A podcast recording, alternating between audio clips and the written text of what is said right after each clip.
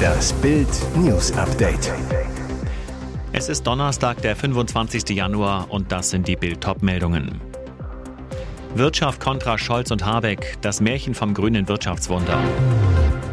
Werden die Streikopfer abgezockt? Bahn kassiert alle Sparpreise ein. Geheime Notizbücher enthüllen das skandalöse Protzleben von Albert und seiner Familie. Wirtschaft kontra Scholz und Habeck, das Märchen vom grünen Wirtschaftswunder. Die deutsche Wirtschaft bricht endgültig mit der Ampel. Arbeitgeberpräsident Dulger wirft der Regierung eine katastrophale Politik vor, hält das von Kanzler Scholz ausgerufene grüne Wirtschaftswunder für eine Fata Morgana. Sehen Sie das irgendwo? Ich nicht, im Gegenteil, giftet Dulger. Ist das grüne Wirtschaftswunder also nur ein großes Märchen? Ja, sagt Professor Manuel Frondel vom Leibniz-Institut für Wirtschaftsforschung. Das Versprechen des grünen Wirtschaftswunders wird nach über 20 Jahren EEG-Förderung nicht wahr werden. Besonders bitter, von unseren Solarsubventionen haben vor allem asiatische Länder profitiert. Eine sehr teure Entwicklungshilfe für China. Und dass die CO2-arme deutsche Wirtschaft zum Vorbild für den Rest der Welt wird und dadurch viel Geld zu verdienen ist, ein Märchen, so Stefan Kurz vom Kieler Institut für Weltwirtschaft. Gäbe es viel zu verdienen, würden die Firmen ganz ohne staatlichen Zwang versuchen, besonders schnell sauber zu produzieren. Die Bundesregierung plant mit Milliardensubventionen für die Wirtschaft, wie etwa bei der Chipfabrik von Intel. Der falsche Weg, sagt die Wirtschaftsweise Veronika Grimm. Das wird richtig teuer für den Staat. Es gibt Mitnahmeeffekte. Sinnvoller wäre stattdessen, sagt sie unter anderem, runter mit Abgaben und Umlagen, weniger Bürokratie und eine schnelle Digitalisierung der Verwaltung. Werden die Streikopfer abgezockt? Bahn kassiert alle Sparpreise ein. Es rollt kaum ein Zug durch Deutschland, aber die, die fahren, sind irre teuer. Seit gestern wird der Fern- und Regionalverkehr der Deutschen Bahn bestreikt, mal wieder zum Nachteil der Kunden. 59 Prozent der Deutschen haben kein Verständnis für die Arbeitsniederlegung. Und die Bahn? Die hat zwar einen Notfahrplan erarbeitet, der wirkt aber wie eine Abzocke. Kostet ein One-Way-ICE-Ticket von Berlin nach Hamburg gewöhnlich zwischen 30 und 40 Euro, bezahlt man heute ab 85 Euro aufwärts. Gleiches gilt auch auf den Strecken Berlin-München, heute 157 Euro, sonst 80 und auf der Route Berlin-Frankfurt 135 statt 60 Euro. Laut einer Bahnsprecherin gibt es derzeit keine Sparpreise. Aktuell stehen nur die regulären Flexpreise zur Verfügung. Diese haben aufgrund ihres erweiterten Leistungsumfangs generell einen höheren Preis. Detlef Neuss vom Fahrgastverband ProBahn sagt, man versucht die Kunden über den Preis dazu zu bringen, erst in ein paar Tagen mit der Bahn zu fahren oder eben auf ein anderes Verkehrsmittel auszuweichen. Doch auch Flixtrain, Flugzeug und Co. haben ihre Preise durch den Streik angezogen. Ich habe von bis zu 400 Prozent teureren Tickets gehört, sagt der ProBahn-Vorstand. Ähnlich sieht's bei der Schienenalternative Flixbus aus. Auch da gilt, je mehr Fahrgäste, desto teurer wird die Fahrt. Autoexperte Dudenhöfer zur Elektroautokrise. Der Verbrenner wird zurückkommen. Jedes fünfte neue Auto auf unseren Straßen fährt mit Strom statt mit Sprit. Allein im vorigen Jahr wurden in Deutschland 524.219 E-Autos zugelassen, so das Kraftfahrtbundesamt. Klingt nach einem Erfolg. Aber das von der Bundesregierung angepeilte Ziel von 15 Millionen E-Autos im Jahr 2030 scheint unerreichbar. Bild sprach mit dem Autoexperten Ferdinand Dudenhöfer über die Probleme der Elektromobilität und darüber, was sich ändern muss. Er spricht von einem wilden Preiskampf bei E-Autos, der gerade entfacht ist, Dazu vermittelt die Politik das Gefühl, dass sie nicht mehr hinter dem Elektroauto steht. Immerhin haben sie in einer Nacht- und Nebelaktion alle Subventionen zusammengestrichen. Ergebnis? Autokäufer bleiben beim Verbrenner. Die Nachfrage nach E-Autos in Deutschland läuft schlecht. Um die gesunkene Nachfrage aufzufangen, überschlagen sich die Meldungen von Rabatten. Die werden die Hersteller aber nie das ganze Jahr halten können, so Dudenhöfer. Wenn die Kriegskassen in einigen Monaten leer sind, erwartet er, dass den Autokäufern wieder Verbrenner schmackhaft gemacht werden. Sein Fazit, ohne staatliche Förderung geht es nicht. Den Käufern sind die E-Autos einfach noch zu teuer. Geheime Notizbücher enthüllen das skandalöse Protzleben von Albert und seiner Familie. Monaco bebt. Schon seit Monaten gibt es Enthüllungen über Machenschaften in dem Zwergstaat, Seilschaften, schmutzige Geschäfte und immer wieder tauchte auch der Name von Fürst Albert II. auf. Aber was jetzt ans Licht kommt, ist unglaublich. Die französische Tageszeitung Le Monde hat Auszüge der Notizbücher von Alberts Vermögensverwalter Claude Palmero veröffentlicht. Der war über 22 Jahre lang der Hüter aller Geheimnisse der Familie. Nun kommt alles raus. Demnach hat Charlene rund eine Million Euro Taschengeld pro Jahr bekommen. Doch das reichte nicht. 2019 stellte Palmero fest, dass die Fürstin über acht Jahre rund 15 Millionen ausgegeben hatte. Immer wieder soll sie von Albert Finanzspritzen bekommen haben. Palmero schreibt an einer Stelle, Caroline und Stefanie, die Geschwister von Albert, bedienen sich ohne jede Scham und ohne zu fragen bei Juwelen und Kunst. Auch mit seiner Ex-Geliebten Nicole Kost stritt Albert. Sie wollte, dass er ihre Boutique in London finanziert. Palmero musste 350.000 Euro überweisen. Laut Palmero hatte Charlene mehrere illegale Einwanderer eingestellt, darunter ein Kindermädchen.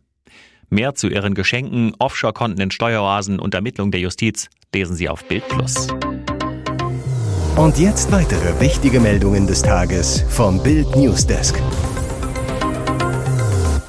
Ex-Verteidigungsminister zu Guttenberg, Vorbereitung auf Russenangriff unsere verdammte Pflicht. Schweden und Norwegen schlagen Alarm, fürchten einen bevorstehenden Krieg mit Russland. Und Deutschland, wie groß ist die Kriegsgefahr? Und wäre die Bundesrepublik vorbereitet? Bildvize Paul Ronsheimer sprach im großen Interview mit Ex-Verteidigungsminister Karl Theodor zu Guttenberg über die Gefahr aus Russland und was Deutschland jetzt tun muss. Guttenberg warnt davor, Kreml-Diktator Wladimir Putin entgegenzukommen, ihm Gebiete in der Ukraine zu überlassen und den Krieg einzufrieren. Der Ex-Verteidigungsminister deftig, also bei Putin muss man mit allem rechnen und dass der am Ende des Tages oftmals einen Scheiß auf irgendwelche Abmachungen gibt, haben wir oftmals in der Historie erleben dürfen. Verteidigungsminister Boris Pistorius warnte zuletzt erneut vor einem russischen Angriff. Unsere Experten rechnen mit einem Zeitraum von fünf bis acht Jahren, in denen das möglich sein könnte. Gutenberg dazu, ich finde es zunächst einmal richtig und gut, dass endlich einmal auch in Szenarien gedacht und nicht nur ad hoc auf den nächsten Tag hin gehandelt wird. Selbst wenn die Wahrscheinlichkeit eines Russenangriffs bei fünf Prozent oder bei zehn Prozent liege, sei es doch unsere verdammte Pflicht, uns darauf inhaltlich, aber über die Inhalte hinaus auch tatsächlich vorzubereiten. Alles, was Karl Theodor zu Gutenberg noch zu sagen hat, gibt's auf Bild.de. Mitten im aktuellen Bahnstillstand GDL plant schon den nächsten Streik. Kein Licht am Ende des Streiktunnels. Im Tarifstreit mit der Deutschen Bahn hat die Lokführergewerkschaft GDL gerade erst ihre Mitglieder zum Sechstage-Ausstand aufgerufen. Rekord. Der Bayern-Vorsitzende der Gewerkschaft Uwe Böhm setzte nun nochmal einen drauf, sagte dem Münchner Merkur, für eine vorzeitige Beendigung sehe er keine Anzeichen. Ich befürchte im Gegenteil, dass es noch einen weiteren Streik geben wird, heißt konkret, die GDL plant also schon den nächsten Streik. Denn Böhm sieht vorerst keine Chance auf Einigung. Die DB stelle sich fürchterlich an. Dabei hat die GDL mittlerweile mit 18 Unternehmen sehr gute Tarifabschlüsse erzielt für 10.000 Eisenbahner insgesamt, so Böhm, und macht klar, eine gesetzliche Regelung, die einen Streik zeitlich begrenzen würde, gibt es nicht. Unter anderem seien die Lokführer auch wegen der hohen Boni-Zahlungen an DB-Chef Richard Lutz auf der Zinne. Trotz Verspätungs- und Ausfallrekord verdiene Lutz 6.000 Euro am Tag. Hingegen erhält eine Mitarbeiterin in der Bordgastronomie im Monat 2.300 Euro im Einstieg. Die muss aber in Schicht arbeiten und auch öfters auswärts übernachten. Ein Ende der Streiks ist erst einmal nicht in Sicht. EM-Halbfinale trotz Pleite. Jetzt bitte ein Handballwunder. Unser Handball-Wintermärchen geht weiter. Wir stehen im Halbfinale, dürfen vom EM-Titel träumen, trotz der 24 zu 30 Niederlage gegen Kroatien.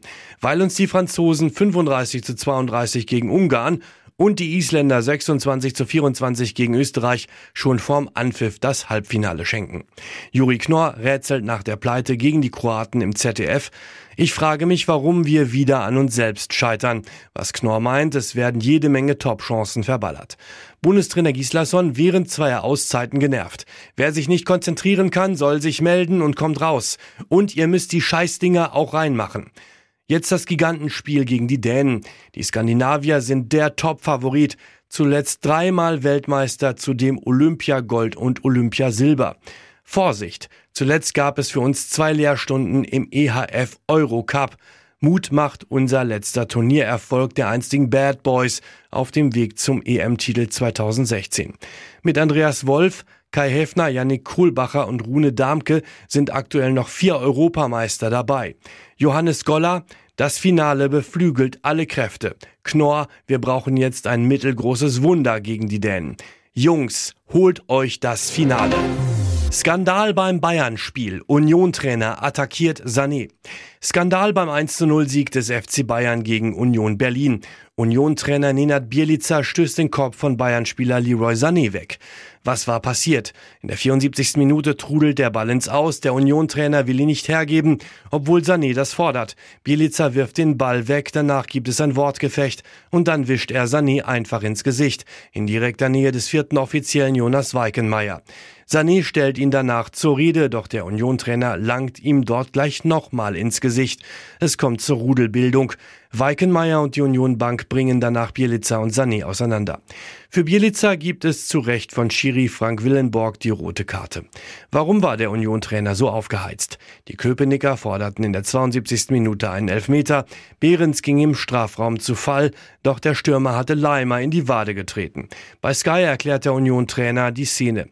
Ich bin in meiner Zone, will ihm den Ball geben, er hat mich geschubst, dann habe ich natürlich reagiert. Als er die Szene sieht, sagt Bielica, Ach so, das geht nicht in Ordnung. Das ist nicht zu tolerieren. Die rote Karte verstehe ich. Bielica will sich aber nicht bei Sané entschuldigen. Er kommt auf mich zu, mich zu provozieren. Ich reagiere natürlich nicht so, wie ich es als Trainer müsste.